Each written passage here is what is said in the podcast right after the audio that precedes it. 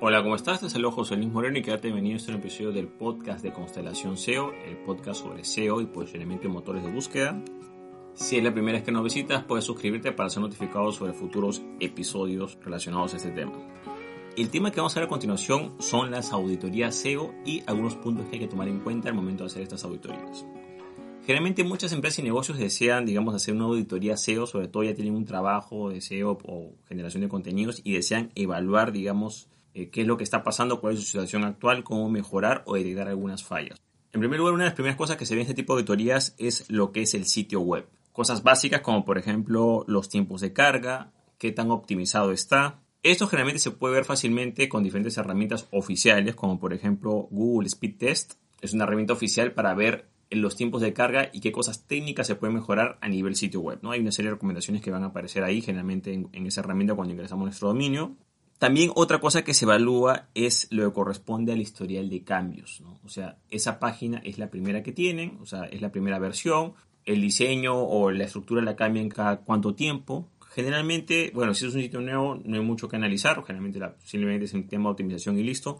Pero hay casos en los cuales el historial de cambios no ayuda a este aspecto, ¿no? De repente a veces se ven comportamientos, eh, digamos, que no benefician a la plataforma en general o al dominio en general, como por ejemplo estar cambiando de estructura o de diseño cada año, cada dos años. Eso perjudica bastante lo que es el posicionamiento web. Ojo, se pueden hacer reestructuraciones o cambios siempre y cuando se haga bajo parámetro SEO. Pero muchas veces no se hace bajo parámetro SEO, simplemente se borra el anterior sitio, se hace un nuevo sitio con nuevas URLs, las anteriores desaparecen, se crean un montón de enlaces rotos y todo vuelve desde cero otra vez. También se ve la antigüedad de la página, pero esa antigüedad solo va a ser válida siempre y cuando se haya mantenido esa estructura a lo largo del tiempo. ¿no?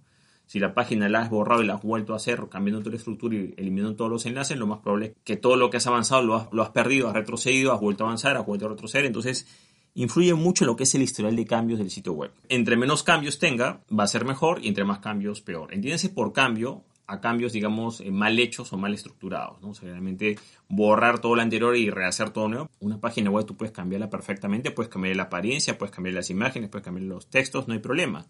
El problema está cuando tú rompes la estructura anterior. O sea, tenías unas URLs, esas URLs los rompes, las desapareces y creas unas nuevas totalmente diferentes con otras páginas, con otros contenidos entonces todo lo anterior que está posicionado ya no está posicionado porque ya no existe. Otra cosa que también se analiza, por ejemplo, es el blog. Si el sitio web tiene un blog, es prácticamente un requisito indispensable para cualquier sitio que quiera posicionarse. Ese blog se evalúa, por ejemplo, cuál es la, estructura de los artículos, si están bien hechos, más que toda la estructura, si hay enlaces internos. También, por ejemplo, otra cosa que se evalúa es el ritmo de publicación que hay respecto al blog, si es un ritmo semanal, si es un ritmo, no sé, pues eh, dos, por, dos veces por semana, diario, todos los días, una vez cada 15 días, o sea, etcétera, ¿no? Ya de por sí el ritmo de publicación mínimo que debe tener un sitio web que aspire a posicionarse debería ser dos artículos por semana como mínimo. Si lanza uno por semana o menos, es poco probable, la verdad, que pueda ser competitivo a lo que hablamos, lo que es posicionamiento web. Pero bueno, este factor de ritmo de publicación es fundamental. Y aquí quiero hacer énfasis en este punto porque Mucha gente cuando habla de optimización SEO simplemente se va a la parte anterior que he dicho, o sea, bueno, optimizar el sitio, que esté bien esto y listo. Y no es así. El ritmo de publicación es fundamental. Un sitio sin ritmo de publicación va a ser muy difícil que se posicione o que sea competitivo. Por ende, el ritmo de publicación es fundamental al momento de hacer este tipo de diagnóstico. Después tenemos lo que es, por ejemplo, analizar el tema de los artículos que están publicando, más o menos eh, si tienen, digamos, cierta profundidad. Respecto a los artículos, también podemos ver la calidad de los mismos hay mucha controversia sobre el tema cómo evaluar artículos.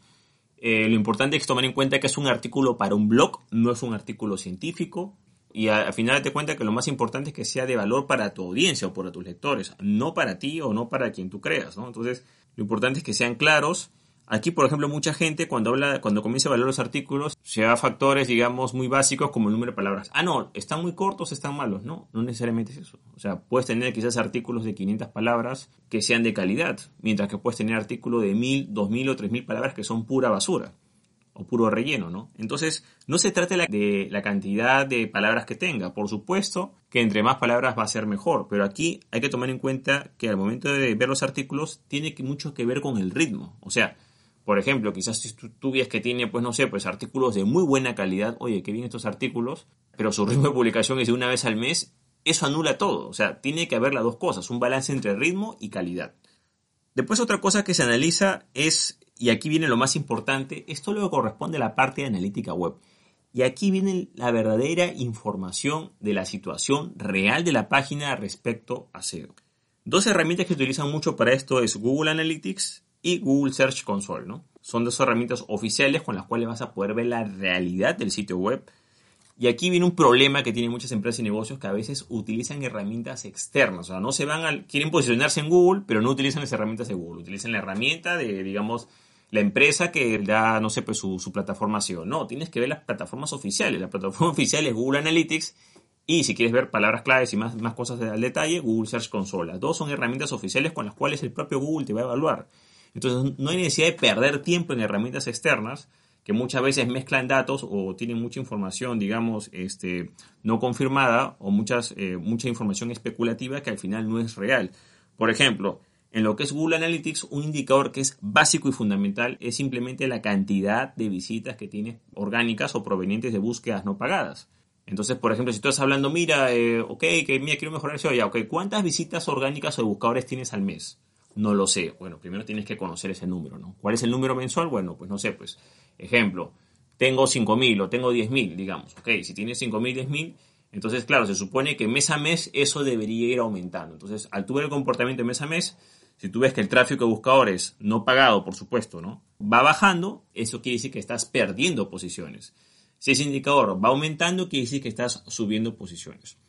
Otro indicador que va a la par generalmente a lo que es el tráfico orgánico es la cantidad de palabras claves indexadas.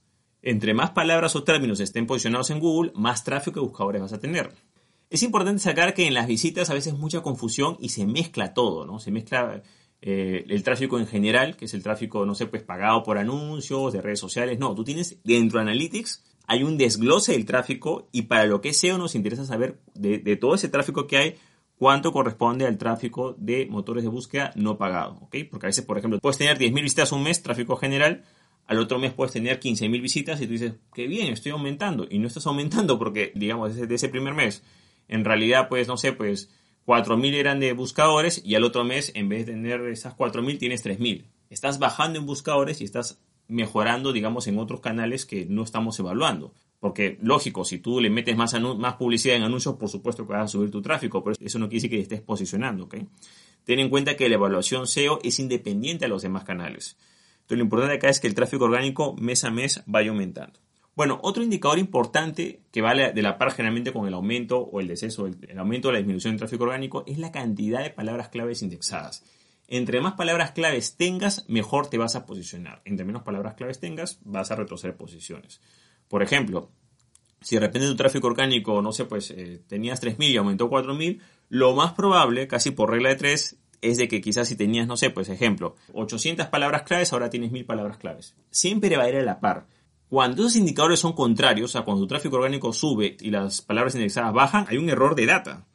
Porque es imposible, digamos, que tú puedas recibir más tráfico orgánico con menos palabras clave. Generalmente son dos indicadores que van a la par. Ojo, en casos muy raros puede pasar que puedas pueda aumentar tu tráfico orgánico y tus palabras claves puedan disminuir ligeramente, pero generalmente son dos indicadores que van a la par. El número de visitas orgánicas provenientes de motores de búsqueda no pagadas tiene que aumentar y la cantidad de palabras claves indexadas también aumenta.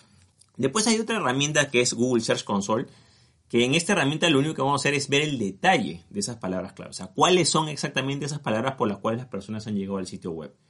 Vas a ver el detalle, porque Analytics como que te dice el número pero no te da el detalle, aquí vas a poder ver el detalle cuáles son esos términos con los que las personas han llegado y también vas a poder ver con cuáles términos quizás las personas no llegaron, vas a poder ver las veces quizás que se vio, digamos, apareciste pero que la gente no hizo clic ahí, ¿no? Es algo muy útil, digamos, para medir efectividad de todo ese tema pero aquí quiero hacer una aclaración. Generalmente la mayoría me dice, mira, tengo esta herramienta externa y en esta herramienta externa me dice que yo tengo autoridad o tengo el nivel tal y quiero bajar el nivel tal. Y yo siempre digo, oye, esa herramienta, le digo, ándate las herramientas originales. Para ti es importante esa herramienta, pero esa herramienta no es la realidad. Es la realidad de esa plataforma. Tienes que irte a la fuente oficial y más confiable sería que tú digas lo que dice el propio Google. Pero dentro de Google también hay una pequeña distorsión referente a Google Search Console. Google Search Console hay un indicador que te dice posición promedio. Comenzando que no tiene mucha lógica porque el posicionamiento se da por múltiples frases y palabras claves. No se da por una sola, por dos o por tres. Si tú te estás posicionando por múltiples palabras y frases claves, vas a tener palabras y frases claves en diferentes niveles y en diferentes posiciones. Por supuesto que las posiciones que te interesan, tú les vas a dar énfasis, pero si tú te vas a ir a la posición promedio, entonces, claro, quizás estás en, en, unas, en unas palabras claves en la posición 2, 3, 5, pero en otra quizás estás en la posición 20. Entonces, siempre la posición promedio te va a perjudicar y no necesariamente va a ser lo mejor para ti. ¿Es un indicador de referencia? Sí, lo puedes tener como referencia, pero no es bueno para medir tu posicionamiento. Ten en cuenta que la realidad, lo que tú quieres es obtener, digamos, más visitas de buscadores y precisamente lo que tienes que aumentar son las visitas de buscadores. ¿Quieres más palabras claves? Tienes que aumentar esa cantidad de palabras claves. Si tú quieres posicionarte por dos o tres palabras claves o frases claves, lo vas a poder hacer, pero el requisito es que todas esas palabras, digamos, de todo ese adicional de palabras o frases claves va a levantar a esas palabras o frases claves principal. O sea, si tú quieres posicionarte por dos o tres palabras claves, tienes que tener un grupo o una cantidad enorme de palabras claves secundarias que te respalden. Porque ningún sitio web se posiciona por una, dos o tres frases o palabras claves. Una muestra de eso, tú te puedes ir a cualquier Google Analytics y te vas a dar cuenta que una página que tiene tráfico, digamos, tiene ese tráfico, digamos, no sé, pues a partir de 10.000 visitas, 20.000, 30.000, 50.000, 100.000, tú te vas a dar cuenta que la cantidad de palabras claves que están ahí no son una, dos o tres, generalmente son cientos e incluso miles de palabras claves. Entonces, hay que tomar en cuenta de que si quieres mejorar tu posicionamiento, es fundamental que te posiciones por múltiples frases y palabras claves. ¿Y cuál es la lógica de esto? Muy sencillo, que cuando las personas buscan algo, la persona lo va a buscar de diferentes maneras. O sea, si tú quieres, digamos, no sé, por ejemplo, ¿no? Eh, no sé, quiero posicionarme en departamentos en, en Bogotá. Una persona puede colocar departamentos en Bogotá, otra persona puede colocar pisos en Bogotá, otra persona puede colocar apartamentos en Bogotá, otra persona puede colocar apartamentos cerca mío. O sea, hay muchas maneras de buscar diferentes cosas y si te das cuenta, una sola frase no es todo. La gente se comunica de diferentes maneras. Es por eso que precisamente siempre una palabra principal va a jalar a otras palabras o frases claves secundarias. Bueno, como puedes ver, estos son los principales puntos que se evalúan en lo que, es, lo que corresponde a una auditoría SEO. Bueno, eso es todo conmigo, espero que te gustó este episodio, si te gustó no te olvides hacer clic en me gusta, dejar tu comentario en la parte de abajo, compartir el episodio y por supuesto suscribirte al podcast. Asimismo, si deseas una auditoría SEO en lo que corresponde a tu sitio web, Puedes contactarte con nosotros de manera personalizada visitando el link que ves en la parte de abajo que es josemorenojiménez.com slash contacto. Ahí te podrás contactarte conmigo de manera personalizada y decirme cómo te puedo ayudar con lo que corresponde a tu auditoría SEO o auditoría en posicionamiento web. Bueno, eso es todo conmigo. Muchísimas gracias y estamos en contacto. Hasta luego.